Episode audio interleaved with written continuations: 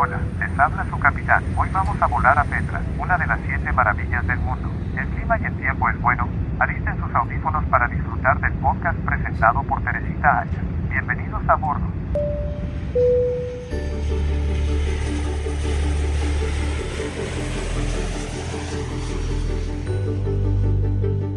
Soy Teresita Aya y los invito a que me acompañen en esta nueva temporada de La historia detrás de la historia.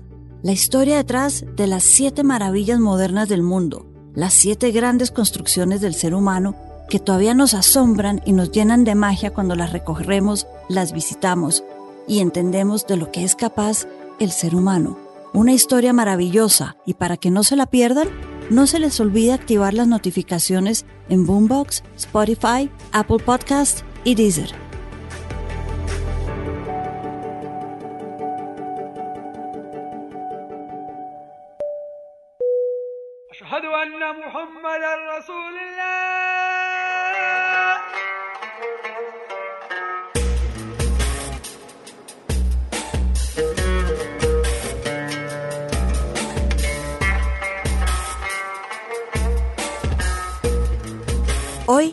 Vamos a hablar de la primera maravilla del mundo moderno. La primera porque es la más antigua. Entonces vamos a empezar por ahí. Estoy hablando de Petra, esa ciudad, para algunos perdida, descubierta recientemente hace un par de siglos en Jordania. Petra es una palabra que viene del griego Petros, que quiere decir piedra. Y así le pusieron en el siglo XIX porque es una ciudad esculpida, tallada en la piedra. No es una ciudad construida con ladrillos, construida con piedras una encima de la otra. Es una ciudad tallada sobre la roca. Se conoce también como ciudad perdida porque duró muchos años perdida desde que se empezó a construir y se descubrió de nuevo. La ciudad rosa porque la piedra, la montaña en la que se talló es de un color rosa terracota. O en arameo, porque así de vieja es la ciudad, se conoce como Raquemo. Arameo, la lengua que hablaban los nabateos, que eran los habitantes en el siglo IV Cristo, cuando empezaron a desarrollar este asentamiento y a tallar esta ciudad sobre la piedra. Hoy es Jordania. Pero en el siglo IV Cristo, ¿qué había? Estamos hablando cuando empezaba el comercio. Había muchos nómadas en toda esta región, región que está entre Arabia, Asia, África y la península griega, el Mediterráneo. Una región que fue el cruce de muchas culturas antes de que la ruta de la seda cruzara por el norte, por el mar Caspio, por Europa, atravesaba el mundo a través de África, la península arábiga y aquí está Petra. Se desarrolló como una ciudad a donde los mercaderes llegaban, se cruzaban, comerciaban incenso, especies, marfiles, seda. De alguna manera fueron los precursores de esa ruta de la seda moderna que conocemos. Una ciudad que entonces empezó a desarrollarse ahí bajo los nabateos, que controlaban gran parte de lo que hoy en día es Israel y Jordania. Y otra cosa interesante de los nabateos en esta época es que desarrollaron un sistema de irrigación absolutamente maravilloso. Se habla de jardines, se habla de fuentes, hasta de piscinas para nadarse y refrescarse en la mitad del desierto. Es decir, estamos hablando de un oasis. Y esto es importante porque Petra está en la Biblia. Petra está en lo que la Biblia llama los montes de Seir, en la época de Abraham, pero más importante que eso, en la época de Moisés. Petra está en lo que se conoce como el Valle de Moisés.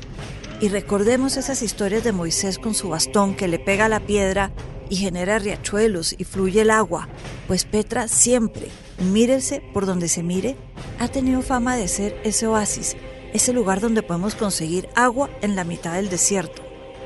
También, según la Biblia y los historiadores, es el sitio donde murió Aarón, el hermano de Moisés. Un sitio interesante, un sitio que fue muy importante, pero que de pronto, después de un terremoto en el siglo IV, después de la ruta de la seda por el norte, empieza a crecer Europa, pierde importancia y empieza a desaparecer del radar de la gente hasta que después del siglo VII se pierden todas las referencias a Petra. Y se pierde Petra.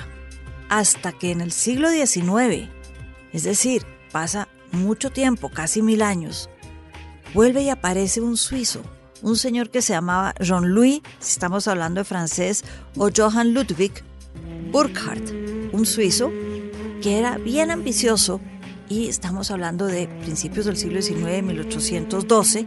Ya habíamos tenido, recordemos, las campañas de Napoleón por todo Egipto, la piedra roseta, todo este descubrimiento de la cultura egipcia y se había generado un gran interés por la arqueología. Este señor Burkhardt dice que él quiere empezar a descubrir cosas y empieza a hablar primero de dónde nace el río Níger. Pero quiere descubrir qué hay realmente en el Medio Oriente. Entonces toma clases de árabe antes de viajar. Aprende qué es el Islam. Se lee el Corán. Toma clases para pasar como si fuera él un árabe. Y llega al Medio Oriente después de haber estudiado en Cambridge.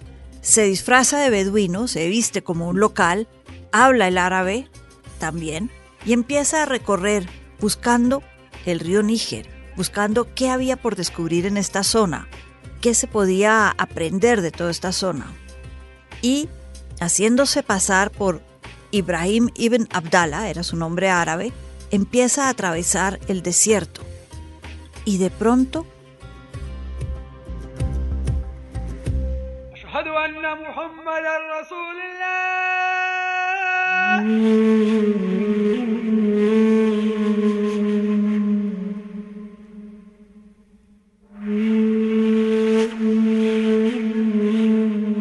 oye hablar de esta ciudad perdida, la ciudad donde estaba enterrado el hermano de Moisés, y le parece supremamente interesante la historia, convence a los locales de que lo lleven. ¿Cómo los convence?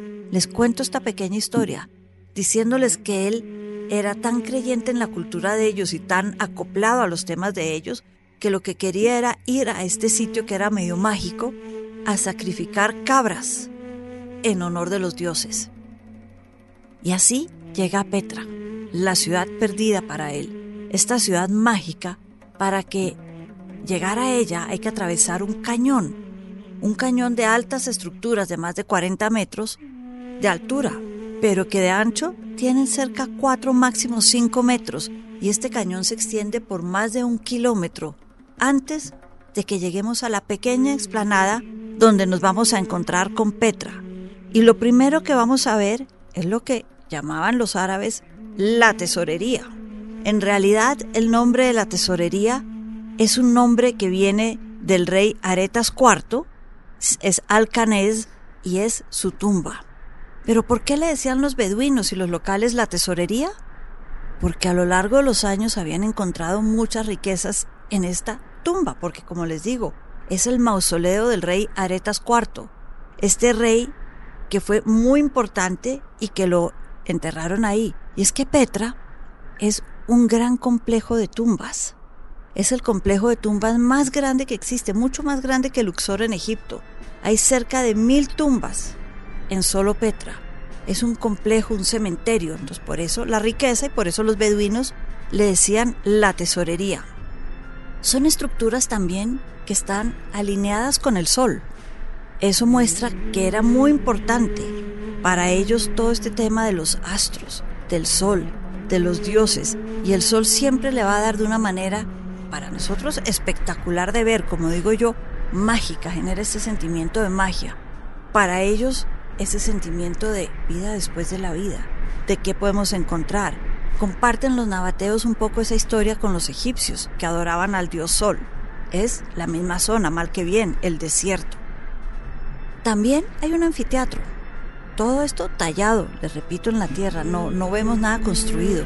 Un anfiteatro estilo griego que podía albergar cerca de 4.000 personas, donde se reunían y seguramente hablaban del sol, las estrellas y la vida después de la vida. Por ahora se dice que se ha descubierto solo el 15% de lo que es Petra.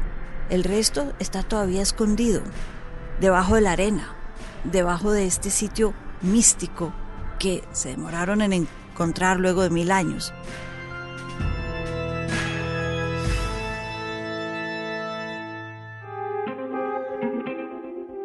Ha sido un lugar protegido por la UNESCO desde 1985 y volviendo con nuestro tema de esta temporada, una de las siete maravillas declaradas por la UNESCO en el 2007, estas construcciones del hombre que desafían la ingeniería, la arquitectura y que afortunadamente todavía podemos visitar.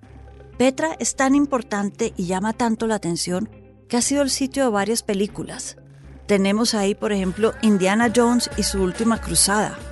Parte de la historia fue filmada en Petra. Entonces es supremamente importante para la gente, también para los turistas. Podemos ir a visitarlos. Hay camellos y nos podemos transportar mágicamente a esa etapa de Moisés, del Mar Rojo, porque aquí acampó Moisés después de abrirse camino por el Mar Rojo. Como decía, y por eso es que su hermano está enterrado ahí. Podemos respirar ese aire religioso, esas tradiciones. Por aquí también circuló Abraham. Y por qué no, nosotros ahora, visitando estas maravillas que tiene la tierra para ofrecernos. Esta ciudad que, como la llama John William Burgon, poeta de 1845, que quedó maravillado con lo que era Petra, la llama, la ciudad que vamos a visitar algún día, la ciudad rosa, tan vieja como el tiempo mismo.